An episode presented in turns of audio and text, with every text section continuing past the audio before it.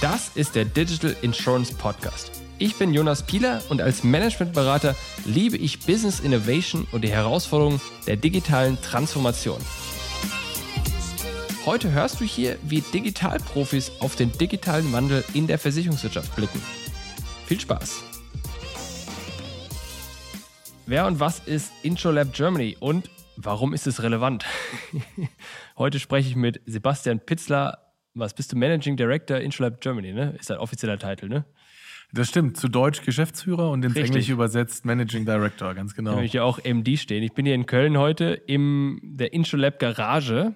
Das ist keine Garage im engeren Sinne, sondern es ist ein, was ist ein Workshop-Raum, ne? Exakt, das ist für uns ein quasi kollaborativer Space, Co-Creation Space, wo wir unsere Mitgliedsunternehmen, also etablierte Unternehmen, Startups, digitale Dienstleister einladen möchten, gemeinsam an Innovation zu arbeiten und an der Digitalisierung der Branche. Und das ist ja auch das, wofür wir als InsurLab Germany im Kern stehen. Ja. Unser Auftrag ist es, die Versicherungsbranche auf den digitalen Zukunftsweg zu bringen, Innovation zu fördern, indem wir Brücken schlagen, ja, zwischen der alten und der neuen Welt, zwischen den alten und jungen Entrepreneuren und den alten und jungen Etablierten, damit hier was passiert und damit wir uns gemeinsam in die digitale Zukunft aufmachen. Und wer bist du jetzt? Mein Name ist Sebastian Pitzler. Ich bin 40 Jahre alt oder jung, manchmal eine Frage der Perspektive. ja. Und ich freue mich sehr, dass ich heute hier sein darf mit dir, Jonas, und dass ich etwas mehr über das InsurLab Germany erzählen darf. Weil ich kann eins sagen, das, was wir hier machen, das macht uns viel Spaß, weil es viel Wert und Sinn stiftet und wir eine ganz aktive Community haben, die mit uns an den Themen arbeiten. Wie kamst du denn zum InsurLab? Lass uns mal drüber reden. Wir haben jetzt ungefähr verstanden, was ihr macht, grob. Wir gehen noch ein bisschen mehr darauf ein später. Aber lass uns mal drüber reden, wo ihr herkommt, was der Ursprung war, seit wann es euch gibt und wie das alles entstanden ist. Das heißt, wie bist du zum InsurLab gekommen? Hat irgendeiner dich gefragt, willst du ein InsurLab machen?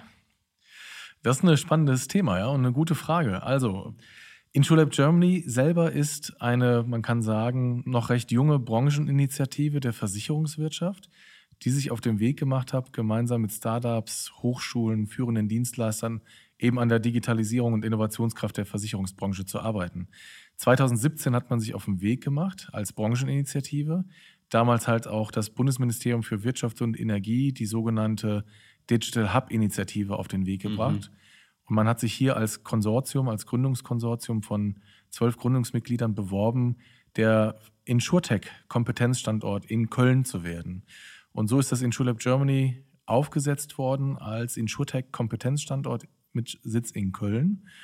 Das habe ich damals beobachtet, um die Brücke zu schlagen, von Berlin aus, wo ich für eine deutsche Erstversicherungsgruppe, ich glaube, ich darf den Namen nennen. Immer. Die Ergo Group AG, ja, Teil der Münchner Rück. Für die Ergo hatte ich damals ein Digital Lab in Berlin aufgebaut, in der Berliner Startup-Szene. Und das hatte ich dann auch gut drei, dreieinhalb Jahre gemacht. Dann habe ich gehört, was in Köln, in meiner alten Heimatstadt, entsteht. Und dachte mir, da kann ich, glaube ich, auch einen Wertbeitrag leisten und Netzwerk, Kompetenz und Themen mitbringen.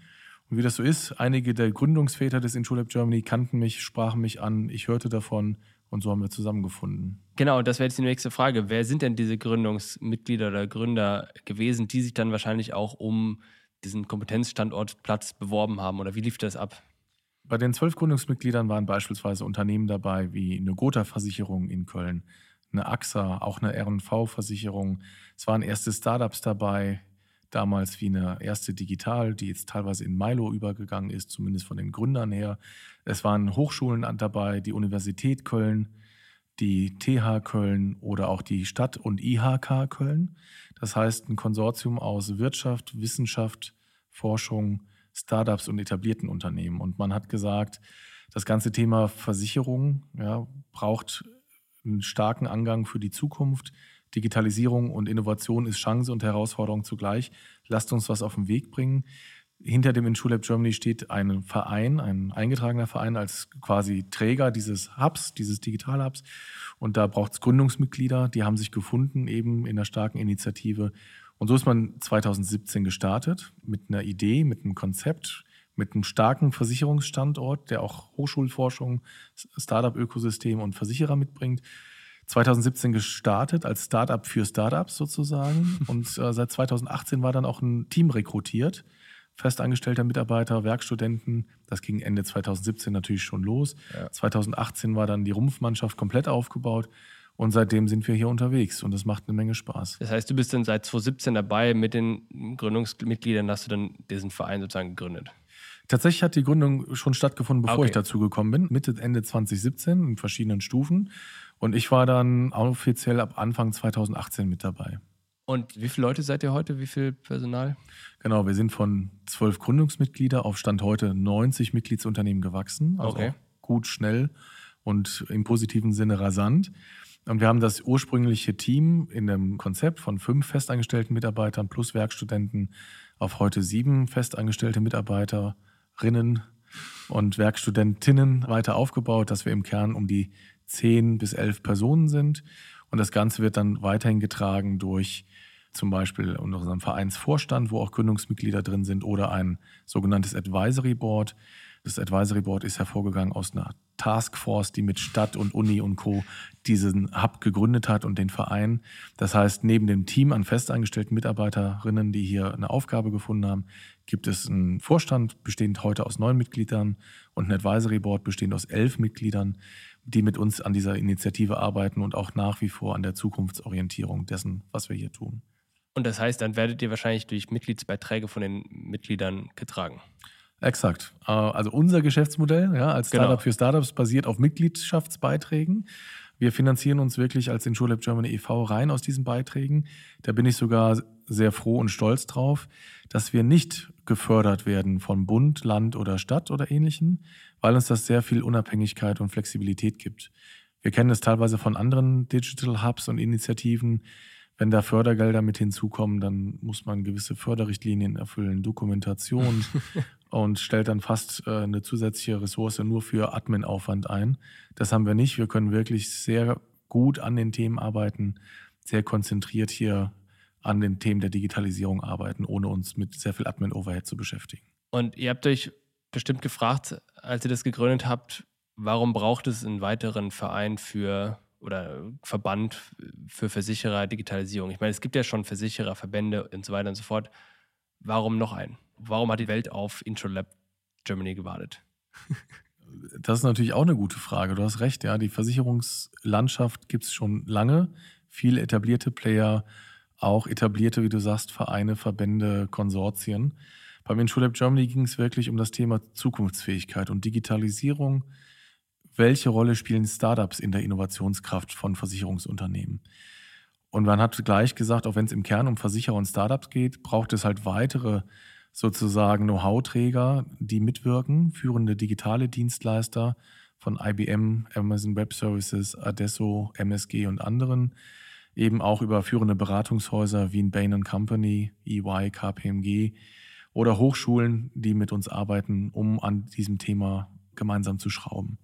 Und das, was es einzigartig macht, ist wirklich, dass wir eine Interessensgemeinschaft sind, sozusagen als Verein, ja, wo wir sagen, wir möchten mit Startups arbeiten, kollaborieren, wir möchten an Produkt- und Service-Innovationen schrauben und glauben, dass Kollaboration sozusagen da der Weg zum Erfolg ist. Ja. Deshalb ist auch heute noch eine unserer Kernkompetenzen das ganze Thema Matchmaking. Ja. Mhm. Früher haben wir scherzhaft gesagt, wir sind sowas wie das Elite-Partner für Startups und Versicherer. Wunderbar. Ja, wie bringen wir die richtigen Partner zusammen? Und äh, daran arbeiten wir. Und bevor wir darauf eingehen, was ihr konkret macht, du hast gerade gesagt, ihr arbeitet quasi an der Zukunft. Habt ihr irgendwann die Zukunft erreicht und dann habt, seid ihr fertig gearbeitet oder geht das immer weiter? Und was ist, wenn jetzt alle digital sind? Noch eine gute Frage, Jonas. Das macht viel Spaß mit dir. Uns geht es wirklich darum zu sagen, wir setzen gemeinsam Impulse zur digitalen Transformation. Wir befähigen unsere Mitglieder dazu, führend, eine führende Rolle in der Digitalisierung der Versicherungsbranche einzunehmen. Wir wollen Kollaboration zum Standard machen, bieten dafür eine Plattform für gemeinsame Initiativen, um Innovationsfähigkeit zu fördern und das Ganze nachhaltig im Denken und Handeln. Ja, also es ist eine gewisse Arbeit, die Gesprächspartner miteinander ins Gespräch zu bringen, die Brücken zu schlagen, ja, kulturell wie intellektuell wie technologisch. Und da haben wir, glaube ich, wirklich eine Menge zu tun und anzupacken. Und die digitale Transformation ist ja kein One-Time-Happening. Ja. ja. es ist ein langer Prozess. Ich finde, wichtig ist auch, digitale Transformation ist nicht nur Technik und Technologie, die sich ändert. Es ist auch ganz viel Kultur, Mindshift und Führungsthemen dabei. Ja, in einem unserer zukünftigen Podcasts werden wir sicherlich auch mal sprechen über New Work und äh, andere Themenstellungen. Es ist also, glaube ich, ein langanhaltender Weg. Ja. Verstanden. Das heißt, du hast gerade schon gesagt, was ihr macht. Das heißt, kannst du es nochmal konkret fassen, welche Angebote ihr macht? Ihr hast Matchmaking gesagt, ihr habt sowas wie Elite-Partner. Wir haben hier so eine, sitzen in der Garage. Ihr macht Veranstaltungen. Intro Next ist eine eurer wahrscheinlich größten Veranstaltungen, nehme ich mal an. Was ist da für ein Portfolio an diesen? Was, fünf Themen oder wie was habt ihr das? Wie macht ihr das? Ja, guter Punkt. Wir haben eigentlich drei bis vier Säulen, in, an denen wir arbeiten. Wir haben einmal das ganze Thema Workshop-Formate und Events, an denen wir sehr gezielt zu definierten Themenstellungen Startups und Versicherer zusammenbringen. Wir hatten zum Beispiel im Jahr 2021 die Schwerpunktthemen digitale Transformation, New Work, ein Stück weit die Auswirkungen von der Covid-Pandemie und wie arbeiten wir jetzt anders im ersten Halbjahr und im zweiten Halbjahr das Thema digitale Ökosysteme. Dazu haben wir dann Workshop-Formate, sowas wie eine Innovationswerkstatt oder Topic Days, wo wir gezielt Startups raussuchen aus dem Markt, die an den Themen arbeiten, die wir mit Versicherern zusammenbringen können. In diesen Workshop-Formaten wollen wir gemeinsam an ja, Neudeutsch Use Cases arbeiten, an Anwendungsbeispielen, die ein etablierter Versicherer wie eine Gotha, eine AXA gemeinsam mit einem Startup bearbeiten und umsetzen kann. Dann haben wir neben diesen Workshop- und Eventformaten, die die Absicht verfolgen, Partner zusammenzubringen und Projekte zu initiieren, auch noch sowas wie ein Accelerator-Programm. In einem Accelerator-Programm bringen wir sehr gezielt eben auch für einen definierten Zeitraum Startups in unser Netzwerk, die wir fördern, indem wir ihren Mentoren aus unserem Netzwerk zur Seite stellen. Mhm. Dieses Jahr, im Jahr 2021, fördern wir 15 Startups denen wir über 50 Mentoren vermittelt haben, die gemeinsam an Projekten arbeiten. Wir sagen sowohl Startup als auch Mentor von Anfang an, wir verfolgen das Ziel, nach sechs Monaten gemeinsam Projekte und Ergebnisse zu präsentieren. Ich glaube, das unterscheidet uns auch nochmal im Markt da draußen, dass wir eben sagen, wir haben ein Accelerator-Programm pro Jahr, einen Durchlauf, dafür sechs Monate mit einer hohen Output-Orientierung auf Projekte und Umsetzung. Es gibt viele Accelerator-Programme da draußen, Accelerator-Programm steht ja für Acceleration, Beschleunigung. Ja. Uns geht es aber eben darum zu sagen, wir machen nicht zwei, drei Monate ein Programm wie viele, wo man über PowerPoint redet und PowerPoint Feintuning. Wir sagen, es geht um Geschäftsmodellentwicklung, um Projektumsetzung und deshalb nur einmal pro Jahr sechs Monate. Damit fahren wir sehr erfolgreich. Im letzten Batch hatten wir am Ende von sechs Monaten über 40 Projekte, die realisiert wurden zwischen Startups und den Teilnehmenden, von denen nach sechs Monaten 13 bereits live und im Markt waren. Und das hat uns sehr stolz gemacht. Also wir können wirklich sehen, wie neue Erfolgsgeschichten produziert werden aus diesen Kooperationen. Und das erfüllt uns mit Stolz, das stiftet unseren Wert. Und das war die dritte Säule oder war das, gehört das zur zweiten? Das, das war die zweite Säule. Okay. Also neben Workshops und Events gibt es den Accelerator. Dann haben wir noch eine dritte Säule als Beispiel. Betreiben wir hier in Köln einen Campus, einen Coworking Space, wo wir auch Startups und Digital Units sitzen, ne? Unserer Mitgliedsunternehmen eine Heimat geben. Ganz genau. Wir sitzen gerade in der InsurLab Garage. Das ist ein Teilabschnitt des Campus, wie wir ihn heute betreiben. Und nebenan mieten Startups ja, ähm, entsprechend Bürofläche oder auch die Digitaleinheiten unserer Mitgliedsunternehmen wie Gotha Digital oder Roland Schutzbrief, die hier arbeiten in einem kreativen Umfeld. Und so ist es beispielsweise auch Startups aus dem Ausland möglich, hier in Köln eine Heimat zu finden und ihre Geschäftsoperations hier zu starten. Wir sagen dann immer bei dieser Säule des Coworking Spaces, unser Mehrwert ist nicht Schreibtisch, WLAN, Kaffeemaschine. Unser Mehrwert ist das Netzwerk dahinter, das wir vermitteln und die Möglichkeiten. Verstanden. Das heißt, wenn ihr jetzt ein Startup mit, ich glaube, du hast gerade AXA als Beispiel genannt, aber wahrscheinlich auch ja. mit allen anderen vermittelt und die ein Projekt gemeinsam machen, wie muss ich mir das vorstellen? Also ich meine, jetzt hast du hier was, eine 10-Mann-Bude gegen eine 10.000-Mann-Bude und da soll jetzt die 10-Mann-Bude die Großen verändern oder wie soll das gehen? Guter Punkt. Also was ich sagte, wir schaffen im Prinzip eine Plattform für Möglichkeiten. Wir vermitteln ein Startup an das Corporate sozusagen. Das kann in beide Richtungen gehen. Entweder das Startup sagt, hey, ich bin Miss Moneypenny, ich bringe Kundenkarten ins digitale Apple Wallet und Google Wallet und kann Prozesse automatisieren. Nenn mir doch ein Unternehmen, das daran Interesse hat. Oder es gibt ein Unternehmen, ja, wie die Rheinlandversicherung oder die R&V und die sagt, ich möchte gewisse Prozesse digitalisieren oder eine Kundenkarte digitalisieren, nennen wir doch ein Startup, das passt. In beiden Fällen haben wir beispielsweise die Rheinland-Versicherung und die R&V-Versicherung aus unserem Netzwerk mit Miss Moneypenny zusammengebracht, die jetzt Projekte realisiert haben, die der Kunde heute schon in seinem digitalen Wallet hat und mit denen er gemeinsam ein neues Kundenerlebnis schaffen kann zwischen Versicherer und Kunde. Und war das eins der Projekte, die auch aus dem Accelerator rauskamen? Oder was sind das wiederum für Projekte? Und ganz genau, ganz genau. Also beim Accelerator-Programm sagen wir wirklich, wir fördern Startups über einen Casting-Prozess, in dem die Mitglieder involviert sind, für sechs Monate. Letzt, in diesem aktuellen Durchgang 15 Startups. Fördern heißt? Fördern Geld. heißt, die kriegen teilweise einen finanziellen Zuschuss, wenn sie sehr ähm, frühphasig sind. Die werden aber insbesondere gefördert über Mentoring. Sie kriegen von uns Mentoren an die Seite gestellt, die ihnen fachlich was vermitteln, von Businessmodellierung über Vertrieb, aber eben auch rein Mentoring in ein Unternehmen. Wie können wir gemeinsam ein Projekt umsetzen? Wie schafft es als Beispiel Miss Moneypenny mit der Rheinland-Versicherung ein Projekt umzusetzen, damals NECT mit der R&V oder andere. Und die nehmen sich an die Hand und wollen über sechs Monate für das Programm ein Projekt umsetzen. Das ist dann im Rahmen des Accelerator-Programms einmal pro Jahr sechs Monate ausgewählte Startups. Bei diesen Workshop- und Eventformaten, die wir zu definierten mhm. Themen aufsetzen, scouten wir im Markt passende Startups, laden die Mitgliedsunternehmen ein und sagen, das Thema bearbeiten wir mit den Startups, kommt doch bitte her, schaut es euch an und idealerweise finden wir auch da die Basis für gemeinsame Projekte. Aber wie ist das? Du hast am Anfang Kultur angesprochen. Jetzt hast du von mir aus ein Startup, wieder die zehn Leute und dann hast du eine Rheinland irgendwie 800 ja. Leute da verstehe ich, da ist man auf einer, eher auf einer Wellenlänge. Jetzt hast du aber eine RV oder AXA oder noch schlimmer Allianzen sowas und da kommst du mit einem Startup an. Da redest du über zwei verschiedene Welten. Allein ja. die Sicherheitsanforderungen an ja. Technik und Produkte und Prozesse einer Allianz ist ja sowas von hoch, dass da kein Startup mit arbeiten kann. Das heißt, wie kriegst du diese Kompatibilität hin, dass die zwei miteinander arbeiten können?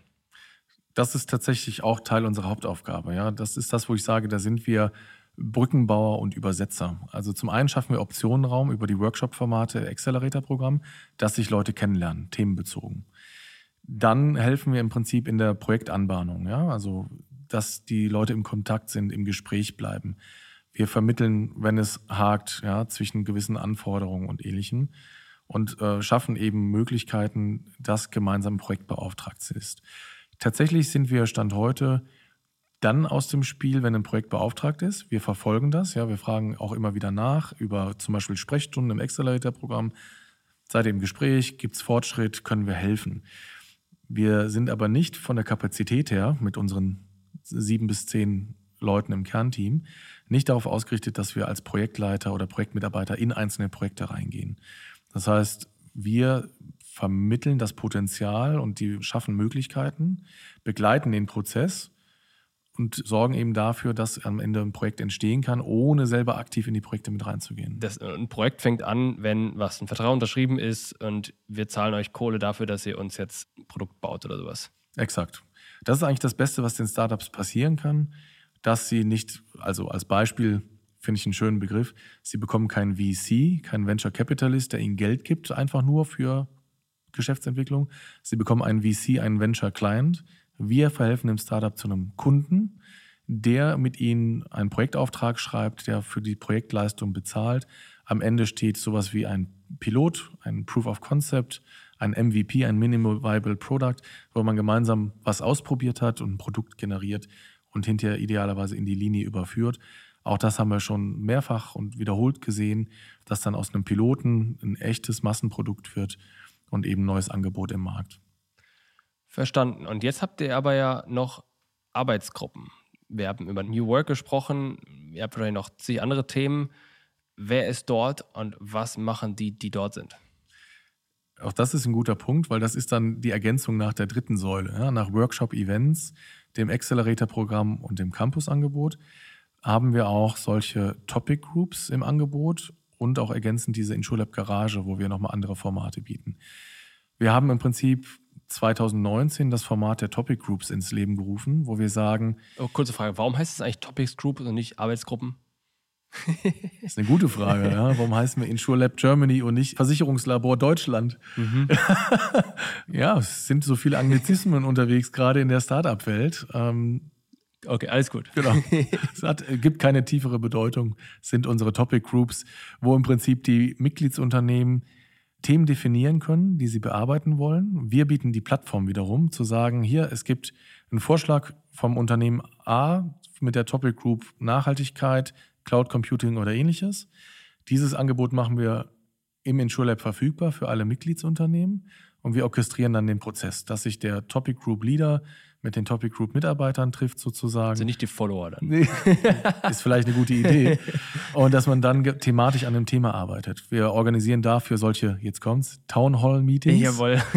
äh, wo eben dann auch die Topic Leader einen Fortschritt austauschen. Wo stehen wir? Was sind die aktuellen Ergebnisse, Herausforderungen? Und das begleiten wir. Und so sind über die Zeit von Ende 2019 bis 2021 16 Topic Groups entstanden, die miteinander arbeiten. Und das Besondere dort ist, wir bieten den Raum und den Prozess und sagen, es gibt unsere Topic Groups, aber im Prinzip bieten die Topic Groups Mitglieder für Mitglieder an, unter Gleichgesinnten. Mhm.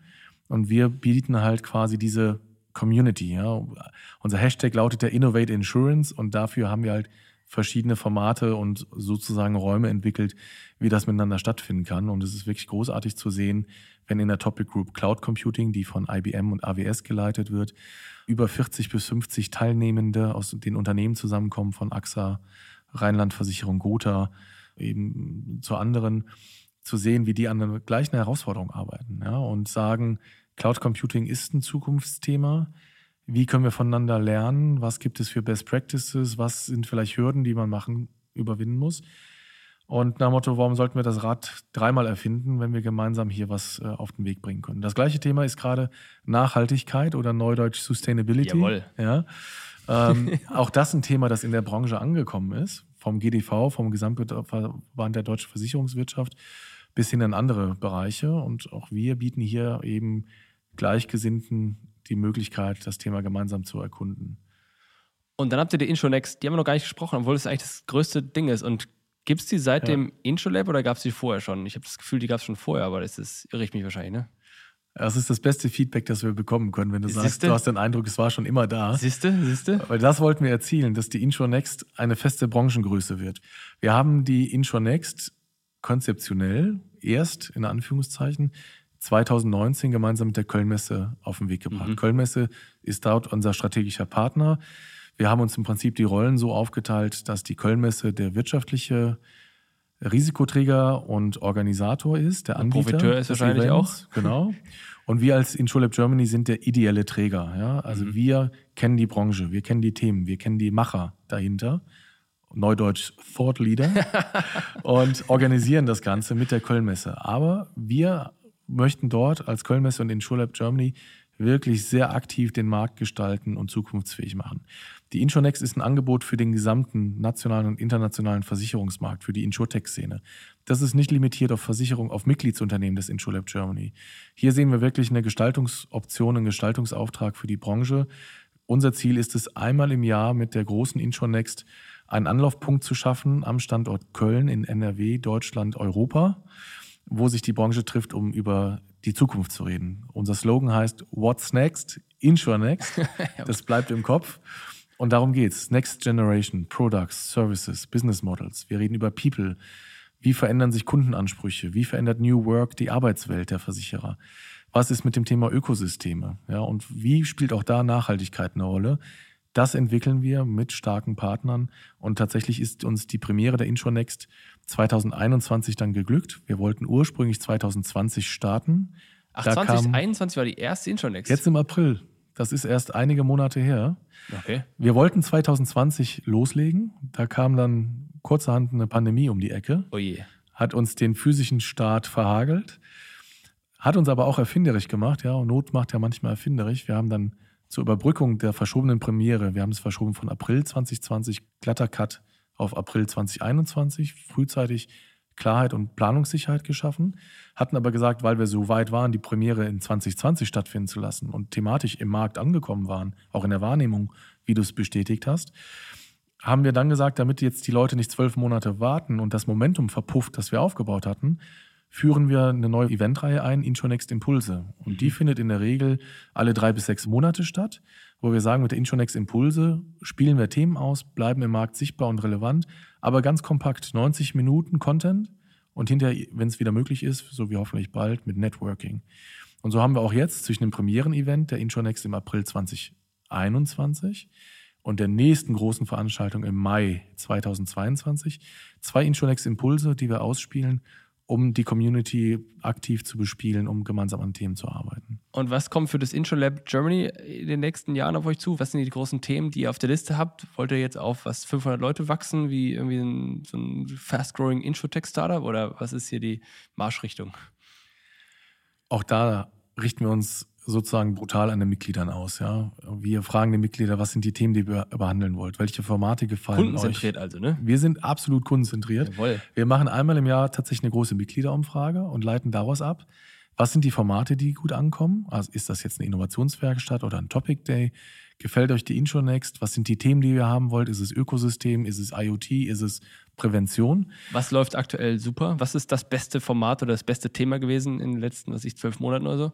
Was uns jetzt wirklich massiv beschäftigt hat, war Transformation New Work und Okay. Ökosysteme. Ja. Ich glaube, wir leiten jetzt auch über von digitale Ökosysteme in so ein Trendthema wie Embedded Insurance. Mhm. Ja, das sind Themen, die uns begleiten.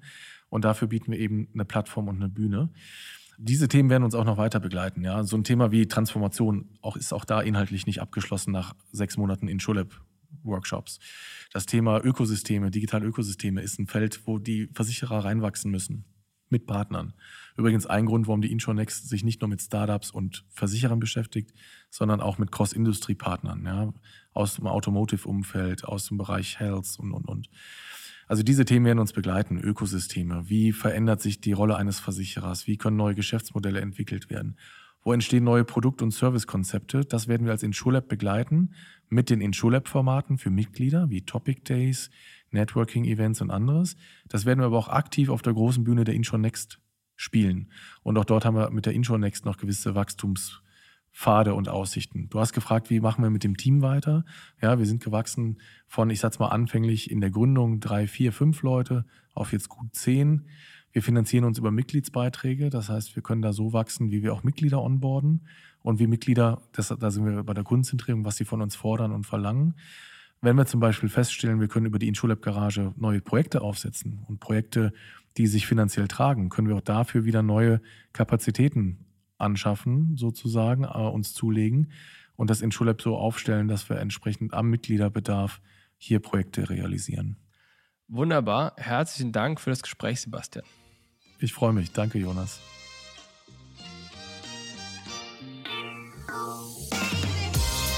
Das war eine weitere Ausgabe des Digital Insurance Podcast. Wenn dir diese Ausgabe gefallen hat, dann hinterlasse uns deine Meinung bei Apple Podcasts. Und wenn du wissen willst, wie du die Herausforderung der digitalen Transformation in deinem Unternehmen meistern kannst, kontaktiere mich per LinkedIn oder unter pilaco.com.